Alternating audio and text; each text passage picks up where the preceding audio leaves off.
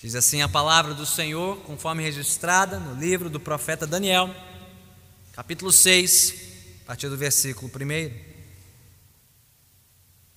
Dario achou por bem nomear 120 sátrapas para governar em todo o reino, e colocou três supervisores sobre eles, um dos quais era Daniel. Os sátrapas tinham que prestar contas a eles para que o rei não sofresse nenhuma perda. Ora, Daniel se destacou tanto entre os supervisores e os sátrapas por suas grandes qualidades que o rei planejava colocá-lo à frente do governo de todo o império. Diante disso, os supervisores e os sátrapas procuraram motivos para acusar Daniel em sua administração governamental, mas nada conseguiram.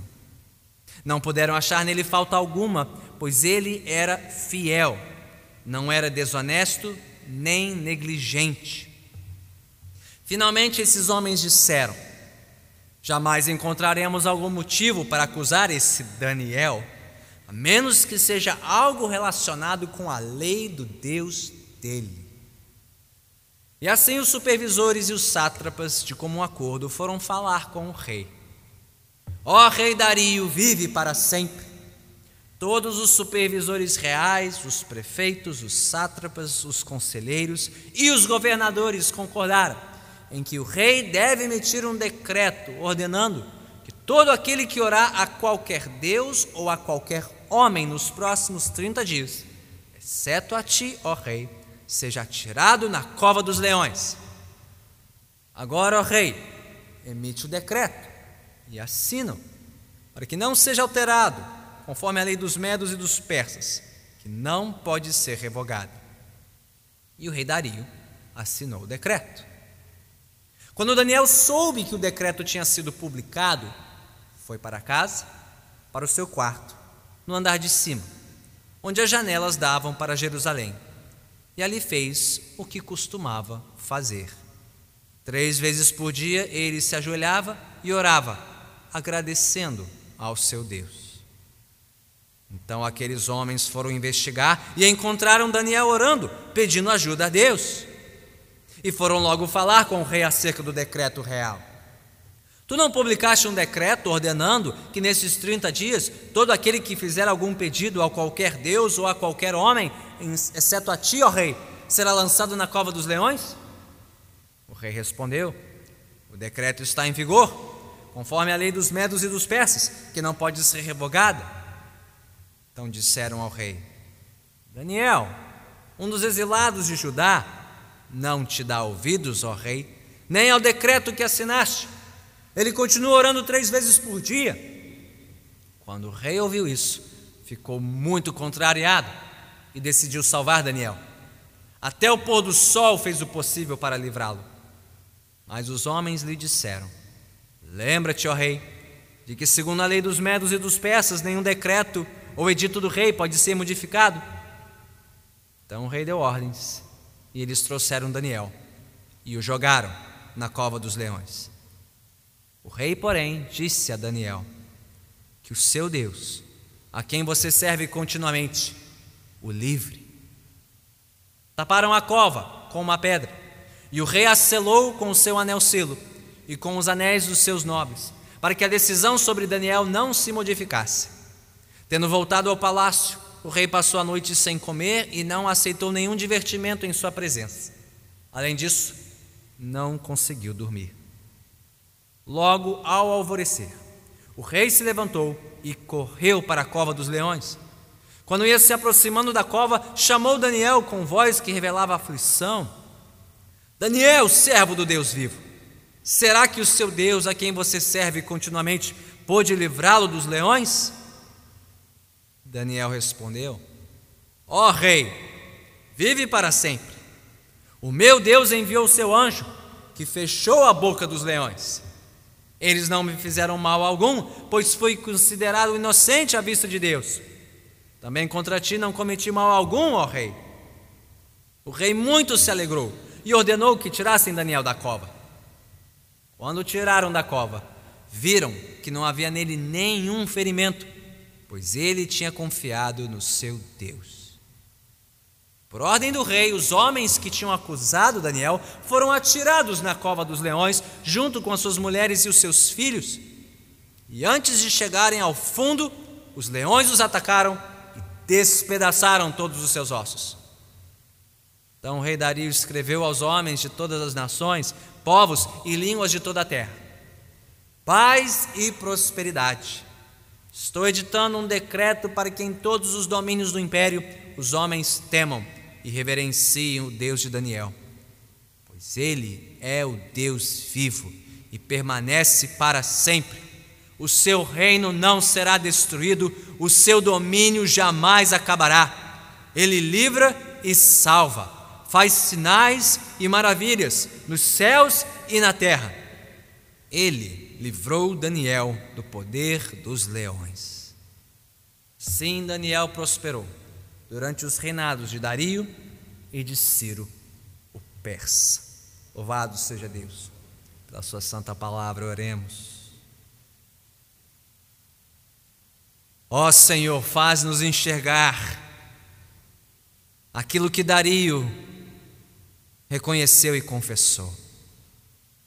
Faz-nos enxergar o teu domínio, o teu reino que é eterno, que jamais terá fim. E com eles, Senhor, possamos te louvar e te render toda a glória, sabendo que a vida dos teus servos, como a de Daniel, estão em tuas mãos. Tu tens o poder para julgar e só tu tens o poder também para salvar. Ó Senhor, imprime essas verdades no íntimo do nosso ser, para que por elas sejamos encontrados fiéis nesta terra. Nós assim te suplicamos em nome de Jesus. Amém. Podemos sentar.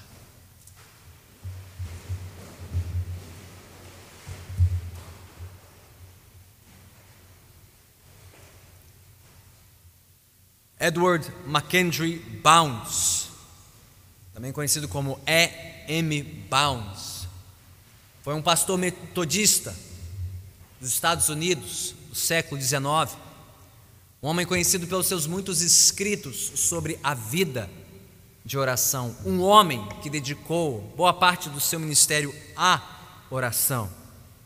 E em um desses livros, Poder através da oração, ainda disponível, ainda impresso em nossos tempos, disponível em português, ele escreveu o seguinte: Estamos constantemente empenhados, se não obcecados, em arquitetar novos métodos, novos planos, e novas organizações para fazer a igreja progredir e assegurar a divulgação e a eficiência do Evangelho. Essa direção moderna tem a tendência de perder a visão do homem, ou afogar o homem no plano ou na organização. Plano de Deus é usar o homem e usá-lo muito mais do que qualquer outra coisa. Homens são o método de Deus. A igreja está procurando métodos melhores. Deus está buscando homens melhores.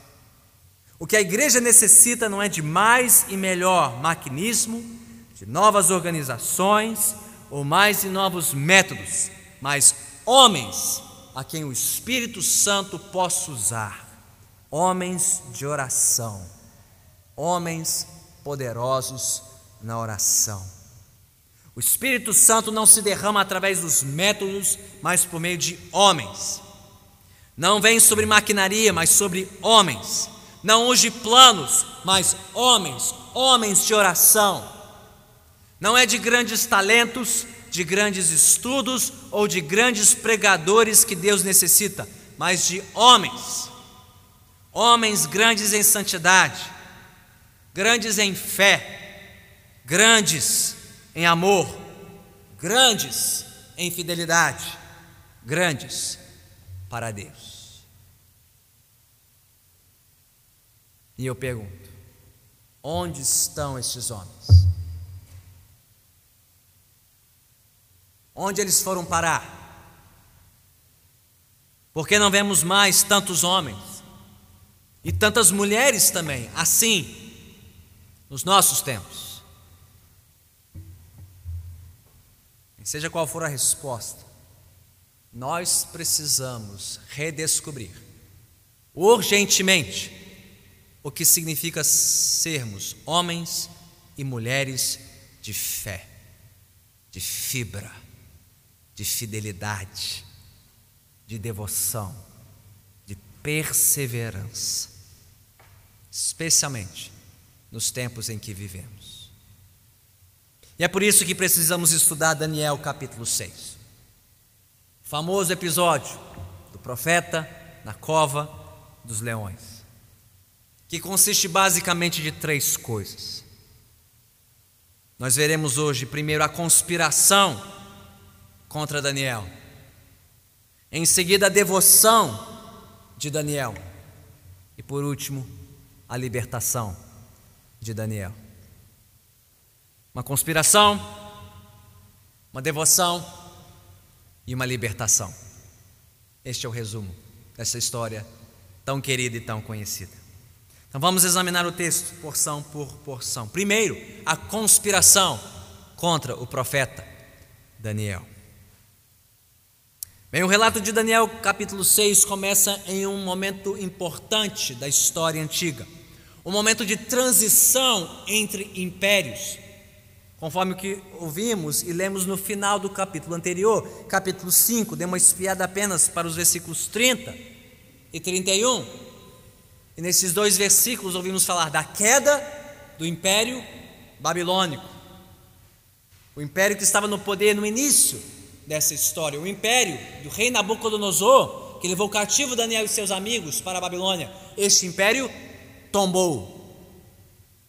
Em seu lugar surgiu um novo império, conhecido como o Império Medo-Persa, cerca do ano 539 antes de Cristo. O capítulo começa com Dario, o Medo, provável comandante das tropas do rei Ciro, o novo grande imperador da história. Dario responsável agora por organizar este novo império e enfrentando um desafio, que era botar ordem na casa, implementar um novo sistema de governo neste império, especificamente um novo sistema tributário. Por quê? Bem, cada império tinha uma maneira de governar os seus povos uma maneira que gostava de tirar o máximo dos seus súditos. Como os babilônios faziam isso?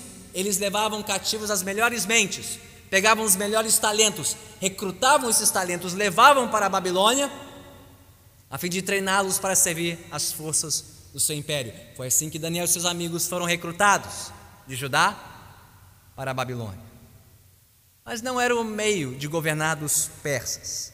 Os persas tinham uma outra tática para reinar sobre os seus povos. Eles gostavam de ver os seus povos dominados livres, vivendo em suas terras, cultivando as suas terras, sendo felizes com as suas famílias, com seus deuses, com o seu templo, razão pela qual o rei Ciro ordenou a reconstrução do templo em Jerusalém, a libertação dos cativos, para que os judeus vivessem livres, felizes por serem súditos dos persas. E sendo livres e trabalhando mais, eles prosperariam mais e gerariam mais riqueza para o império. Então, para os persas, mais valia o dinheiro em forma de imposto, recolhido de um povo que trabalhava duro, mas trabalhava livre e feliz, do que roubar as melhores mentes, tirar os melhores talentos deles, para treiná-los na corte. Mas isso envolvia um desafio, não? administrar este novo império.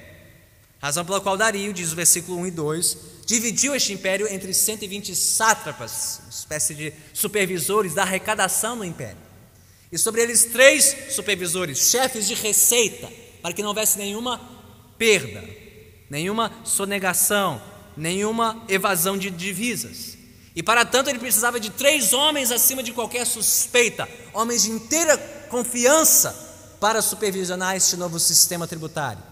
E dentre esses três constava Daniel, o antigo oficial de renome na Babilônia. Bem, é justamente neste contexto de transição e da busca por alguém de confiança que a estrela de Daniel brilhou novamente. Pois quando Dario puxou os arquivos examinou as fichas e descobriu que Daniel era ficha limpa. E ficha limpa de verdade, não fake, tá? Não tinha atestado médico acumulado, não tinha relatório fraudulento, nenhuma acusação de suborno, propina, nada disso. Ficha limpa, do alto da cabeça à planta dos pés. E depois de 65 anos, trabalhando duro, sem uma vírgula, sem uma mancha no seu currículo. Ou seja, por mais corrupto que fosse o sistema, Daniel permaneceu fiel, íntegro, honesto, ficha limpa, sem sucumbir aos atalhos deste mundo. E se Daniel pôde, nós podemos também. Mas a integridade de Daniel não chamou apenas a atenção de Dario, chamou a atenção também dos seus colegas, invejosos, que queriam se aproveitar do novo sistema persa de governo. É o que vemos a partir do versículo 4. Se por um lado a integridade de Daniel lhe rendeu um cargo de confiança, a altura do seu currículo, da sua conduta irrepreensíveis, por outro lado, esta mesma integridade lhe rendeu uma conspiração maliciosa para queimar o seu nome e lhe causar sérios prejuízos. Os outros administradores persas não tolerariam que um judeu, alguém vindo de fora do sistema, ficasse por cima deles, tendo que prestar contas este tal de Daniel por muito tempo. Então, muito sagazmente, no versículo 5, depois de procurarem e procurarem e procurarem e não encontrarem motivo algum para acusar Daniel, eles entenderam que a razão de tudo isso, o fundamento da sua integridade era a sua devoção à lei do seu Deus. E é aí que surge a trama, a conspiração contra Daniel. Se eles quisessem causar algum mal a Daniel, então eles teriam que mirar onde? Na sua devoção, na sua piedade, no seu compromisso exclusivo com o seu Deus, e assim enquadrá-lo e queimá-lo diante dos olhos do rei Dario. Então, esta foi a trama. Disso consistiu a conspiração, conforme lemos os versículos 6 a 9. Fazer com que o rei assinasse um decreto válido por 30 dias. De novo, no momento de transição, de consolidação do governo, era importante que todos jurassem lealdade a Dario como seu novo rei. Então, muito sagazmente, esses colegas de Daniel decidiram tramar um decreto que o rei assinaria, ordenando que os súditos do reino não orassem a ninguém, nenhum outro Deus, a não ser o próprio rei, para reconhecê-lo como nova autoridade, o novo soberano sobre toda a terra. Sabendo que assim colocariam Daniel contra a parede, numa sinuca, na qual esperavam quadrá-lo, queimá-lo e tirá-lo de cena. Bem, irmãos e irmãs, mais uma vez neste livro, nós vemos a confiança no Senhor dos servos de Deus em xeque, não? Após 65 anos de serviço fiel no Império Babilônico, sem nenhum deslize em sua conduta, mais uma vez Daniel seria colocado à prova, para ver se ele confiava no Senhor diante da oposição dos seus contemporâneos. Mas esse tinha sido o padrão da sua vida, desde jovem, não? Essa é história de vida de Daniel e dos seus amigos, ser provado de novo e de novo e de novo, para ver o quanto de fato eles confiavam em Deus. E não seria diferente agora, até mesmo no final da sua vida. Então, irmãos e irmãs, não nos assustemos quando o mundo e o diabo quiserem colocar à prova nossa confiança no Senhor, vez após vez após vez. De novo, e de novo, e de novo. Quando achamos que já superamos as pressões, e as provações, quando achamos que o diabo já cansou de nos tentar e nos afligir, pense de novo, porque este é o trabalho dele. É isso que ele faz e fará até o fim dos nossos dias nesta terra, por a prova a nossa confiança no Senhor. Seja você jovem ou já ancião, iniciando a sua trajetória neste mundo ou já próximo da aposentadoria, não importa. Esta é a nossa vida. Sermos provados de novo, e de novo, e de novo. Quer no ambiente do trabalho, quer no estudo, na vizinhança ou dentro da nossa própria família.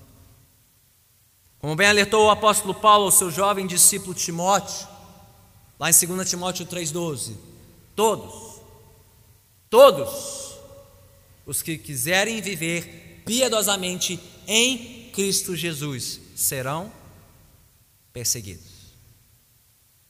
Mais cedo ou mais tarde, quem quiser andar na linha quem quiser viver piedosamente em cada área da sua vida, deve estar pronto para sofrer a oposição do mundo. Porque quanto mais a luz de Cristo resplandecer em nós, em nossas vidas, em nosso testemunho, mais as trevas reagirão. Mais as trevas colocarão à prova a nossa confiança em Deus quanto de fato confiamos nele para tudo. Então, se não estivermos cientes disso e preparados para isso, então preparemos-nos. A história de Daniel é uma grande preparação para vivermos no mundo real, cheio de provas e tentações, cheio de testes da nossa fé. Então precisamos estar prontos em todo o tempo assim como Daniel esteve, do início ao fim da sua jornada no exílio. Bem, já vimos do que consistiu a conspiração, vamos olhar então para a devoção de Daniel, a partir do versículo 10. Olhemos para a reação de Daniel a tudo isso. A resposta de Daniel à trama dos seus adversários chama muito a nossa atenção, por duas razões tanto pelo que Daniel não fez, como pelo que Daniel fez. O que Daniel não fez? Ele não contestou a validade do decreto. Ele, como um dos supervisores, talvez poderia entrar com um recurso. Perguntar, Dario, como é que foi esse decreto? Como é que ele foi arquitetado, escrito, redigido? Ou te entregaram um documento com letrinhas bem miúdas e só te fizeram assinar no final? Não, Daniel não contestou a validade do decreto. Daniel também não pleiteou sua inocência perante o rei. Não levou a atenção do rei sua ética de trabalho, seu currículo. Rei, sabe que eu sou um funcionário fiel, não há nada contra mim, não há por que me perseguir, não há por que me enquadrar nesse decreto. Daniel não fez isso. E Daniel muito menos escondeu a sua devoção. Agora pense comigo, gente, era só 30 dias. Daniel podia fechar a janela de casa só 30 dias. Vai tirar uma folga das orações, só 30 dias, um mês. Depois de 65 anos, o homem tinha crédito. Crédito com Deus. Um mês só. Só aprender a respiração. Deus entende. Ah, eu estou quase me aposentando agora, Deus. Agora. Eu, octogenário, ser lançado na cova dos leões por causa de 30 dias. Ah, o Senhor entende. Quebra um galho aí, Senhor. Dá umas férias de oração, 30 dias só. Depois a gente retoma a conversa. Daniel não fez isso. Então o que Daniel fez? Daniel fez o que ele sempre fez. O que ele sempre fazia. É o que diz o texto. Versículo 10. Quando Daniel soube que o decreto tinha sido publicado, o que, que ele fez? Foi para casa, para o seu quarto, no andar de cima, onde as janelas davam para Jerusalém, e ali fez o que costumava fazer. Três vezes por dia ele se ajoelhava e orava, agradecendo ao seu Deus. O que, que Daniel fez? O que ele sempre fez Ele continua orando três vezes ao dia, nenhuma vez a menos. Vai fazer de madrugada, fim do dia, ninguém precisa saber o que ele está fazendo, omitindo uma das orações. Não, todo dia, três vezes ao dia, voltado para Jerusalém, um sinal claro da sua devoção, da sua piedade ao seu Deus, da sua esperança de que Deus o visitasse, vindo, a referência do seu povo, clamando por misericórdia a este Deus para livrá-lo de novo, orando e agradecendo a Deus, notou isso? Três vezes por dia ele se ajoelhava e orava agradecendo, não murmurando, não reclamando, porque agora, Senhor, logo agora, no final da minha vida, neste momento, esta prova, não.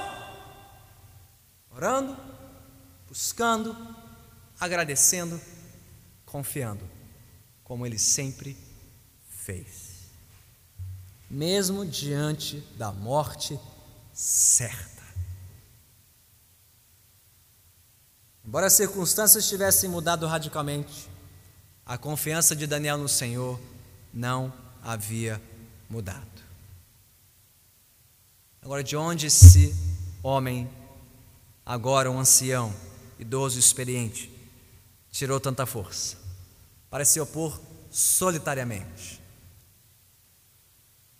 o povo brincou, né? Daniel não estava lá quando os amigos foram para a fornalha, só que agora ele está aqui sozinho, não tem amigos com quem compartilhar a cova, né? De onde o homem tirou forças? Para se opor sozinho e publicamente ao decreto do rei. Daniel tirou forças do Senhor. Ele conhecia Deus. Ele confiava em Deus como seu justo juiz. Ele temia mais a Deus do que a Dario e os seus adversários. Ele confiava na misericórdia superior do seu Deus. Ele já tinha provado da misericórdia do Senhor antes, já tinha visto seus sinais, suas maravilhas, seus livramentos, confiava na sabedoria e na soberania superior do Senhor. Então foi ali, irmãos e irmãs, foi ali que Daniel venceu essa luta. Não foi na cova dos leões. A vitória veio antes, com Daniel de joelhos perante Deus. Foi ali que o homem resistiu. Foi ali que ele se fez forte no Senhor, de joelhos perante o seu Deus. E como Deus respondeu? De início, tanto a conspiração dos adversários de Daniel, como a devoção do seu servo Daniel. Você notou que Deus não livrou Daniel da calúnia dos seus opositores? Parece que eles estavam de tocaia, só esperando Daniel abrir a janela da sua casa como fazia, todos os dias. Porque diz que Daniel orou no versículo 10 e no 11 eles já estavam lá. Todo mundo com o celular, pronto para tirar foto né, e registrar. Está aqui! Ó! Está aqui, pode conferir. Ele fez de novo. Ele quebrou o decreto. É passível de morte pena capital. Deus não livrou Daniel da calúnia dos seus opositores. E Deus tampouco livrou Daniel do decreto do rei. Apesar da relutância do rei em cumpri-lo, vemos isso, né? versículo 14. Quando o rei ouviu isso, ficou muito contrariado. Queria salvar o homem, mas não pôde. Sob pena de quebrar a lei do seu império e se tornar nulo em autoridade perante o seu povo. Não, Deus não livrou Daniel da calúnia. E Deus não livrou Daniel do decreto de Dario. Que nos mostra, irmãos e irmãs, que nem sempre Deus nos livra das nossas provações. Uma acusação infundada, uma chantagem, informações manipuladas no trabalho contra nós. Não, nem sempre Deus nos livra destas coisas mas Ele sempre nos sustenta em meio às provações. Ele já tinha feito isso pelos amigos de Daniel, Ele está prestes a fazer isso por Daniel também. Mas quer Deus nos livre ou não, nosso dever é cumprir com o nosso dever. E as consequências, as consequências estão nas mãos de Deus. Quanto a mim, quanto a você. Temos permanecido firmes, firmes em nossa devoção ao Senhor, diante do avanço, das pressões, das cobranças deste mundo. Estamos perseverando na nossa vigilância em oração, nossas súplicas, ações de graças, nossa confissão, mesmo quando as circunstâncias nos são contrárias, ou estamos ocupados demais para orar, pressionados demais para buscar a Deus. Se estamos ocupados demais, então estamos ocupados demais, porque não há nada mais importante do que buscar a Deus. Estamos resistindo ao diabo e às suas tentações, ou temos pouco a pouco cedido espaço a Ele na nossa devoção, na nossa submissão ao Senhor. Como disse outro santo do passado, Robert Murray McShane, aquilo que o homem é de joelhos diante de Deus é o que ele realmente é e nada mais. Não o que o chefe pensa de você, não o que o contra-cheque diz a seu respeito, ou seu currículo, a sua reputação entre os seus colegas. Não. Aquilo que o homem é de joelhos diante de Deus é o que ele realmente é e nada mais. Por isso, nossa força para resistir ao mundo não vem de nós, irmãos e irmãs, vem do Senhor. E é por isso que toda a glória, todo louvor, pela nossa resistência, pela nossa perseverança, pertencem ao Senhor. Conforme veremos na conclusão desta história. Já vimos a conspiração, já olhamos para a devoção de Daniel, agora veremos a sua libertação. E o desfecho dessa história é, no mínimo, irônico, não? Como essa história termina? De uma maneira muito diferente de como começou, porque essa história começa com um rei emitindo um decreto para que todos orem para ele, a fim de que ele seja reconhecido como forte, poderoso, soberano sobre tudo e todos do seu império. Mas no final da história, este novo rei, tão forte, tão poderoso, tão soberano, está sem apetite, está sem sono, sem gosto para nada e não consegue esperar o sol raiar para correr até a porta da cova e saber se o fraco e vulnerável Daniel está vivo ou não. Curioso, não? Enquanto que Daniel, que parece ser o indefeso, o vulnerável, o que não tem maneira de se defender da injustiça dos homens, ele termina essa história como? consolando o rei. É fantástico. Deus tem esse senso de humor, né? Versículo 19. Logo ao alvorecer, o rei se levantou e correu para a cova dos leões. Quando ele se aproximando da cova, chamou Daniel com voz que revelava aflição. Daniel, servo do Deus vivo, será que o seu Deus a quem você serve continuamente pôde livrá-lo dos leões? E Daniel respondeu: Ó oh, rei, vive para sempre. O meu Deus enviou o seu anjo, que fechou a boca dos leões. Eles não fizeram mal algum, pois fui considerado inocente à vista de Deus. Também contra ti não cometi mal algum, ó rei. O que explica a diferença entre esses dois homens? O que explica a diferença tão notável na postura de um Dario e de um Daniel. Que explica a diferença? É só a presença de Deus. Desconhecida de Dario, mas conhecida de Daniel. E desde antes da cova, de novo, conhecida desde o seu quarto de oração. O mesmo Deus que, com quem Daniel esteve no quarto de oração foi Deus que esteve com Daniel na cova dos leões. Deus estava com aquele homem. Deus estava com ele, conhecendo, sendo conhecido por ele. Assim como esteve com seus amigos na fornalha, esteve com Daniel naquela cova, preservando dos leões e fortalecendo, preservando, para que ele se tornasse um instrumento de testemunho e de glória do nome de Deus diante de Dario, de toda a sua corte. Então, ali, na prova máxima da sua confiança no Senhor, Deus honrou o seu nome. E Deus honrou o nome de Daniel. Você sabe o que significa o nome Daniel? O Senhor é juiz. Deus foi juiz. Deus mostrou quem era inocente nessa história. Deus vindicou o seu servo que confiou nele e o preservou. Não só Deus livrou o inocente Daniel da morte, como você deve ter notado no versículo 24, que os coleguinhas de Daniel, os que o acusaram, os que tramaram para cima dele, eles é que foram alvo da punição. Eles que acabaram lançados na cova dos leões, sendo julgados pelo Senhor. E tudo isso redundou em glória ao nome de Deus, conforme as palavras de Dario a partir do versículo 25.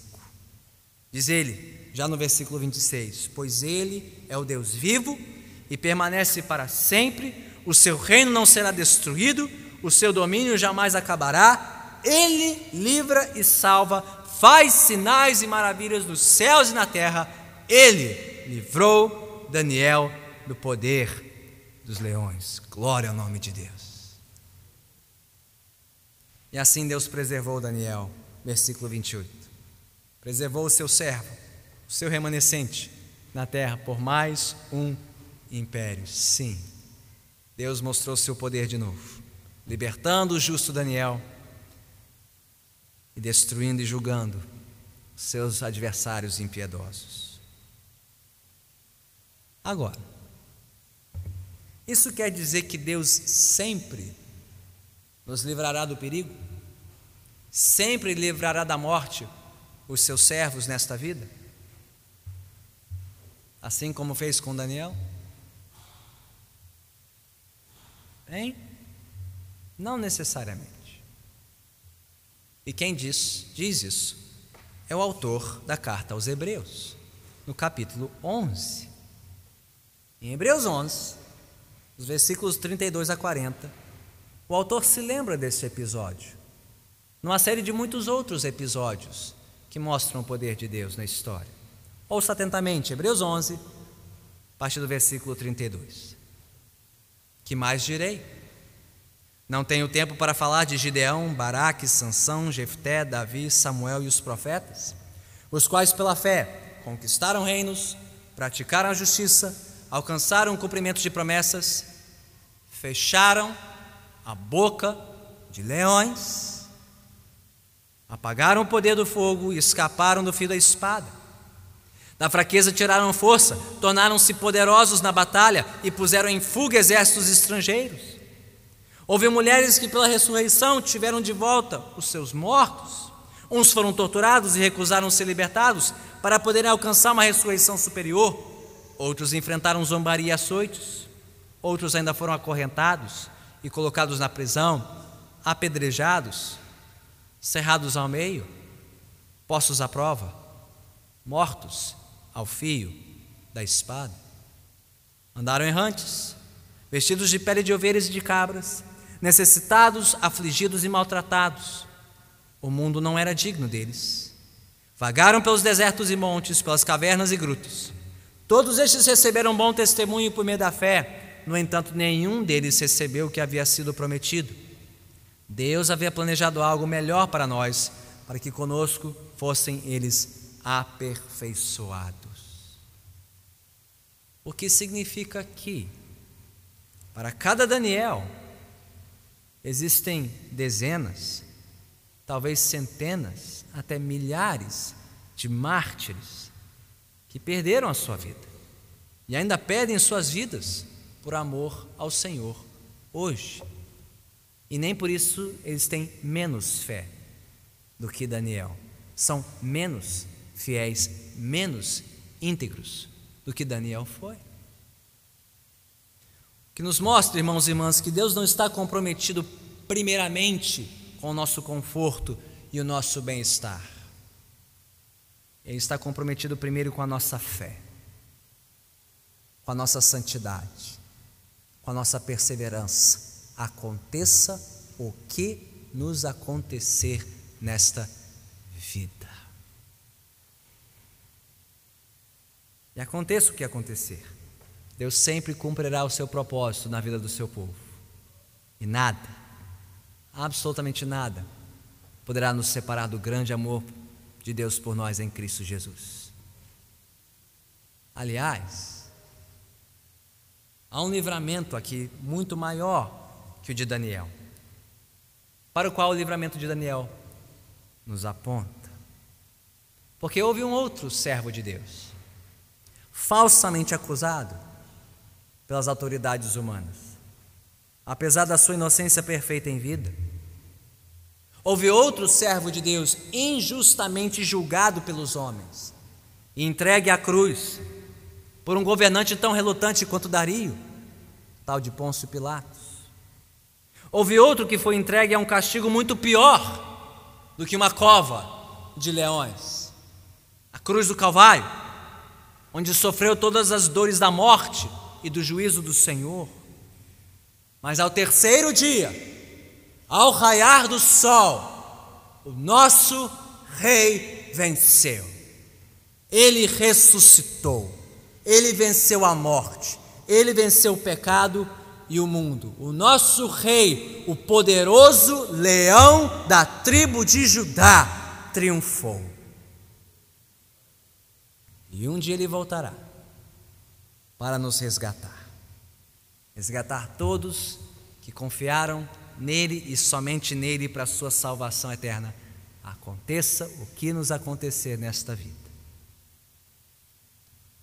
Mas saiba que este mesmo rei um dia voltará para julgar. Jesus voltará para salvar os seus, mas também para julgar todos os que o resistiram. Então, de que lado estaremos? que lado você estará? Como você viverá agora o resto da sua vida até que Cristo volte? Como bem nos disse M. Bounds, não é de grandes talentos, de grandes estudos ou de grandes pregadores que Deus necessita,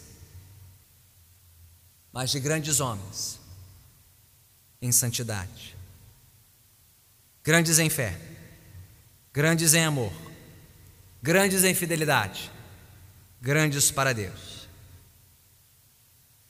Ou melhor, Deus precisa de homens e mulheres pecadores, como eu, como você, que confiam em Jesus Cristo, um grande Senhor e um grande Salvador, porque Ele, Jesus, é a nossa fonte inesgotável de graça, de santidade, de fé, de amor, de fidelidade, de perseverança em toda e qualquer necessidade e provação. alguém carente hoje de beber desta fonte? Carente de mais graça, mais fé, mais fidelidade, mais perseverança, mais força e coragem? para resistir a este mundo? Então vamos até Jesus. Vamos orar.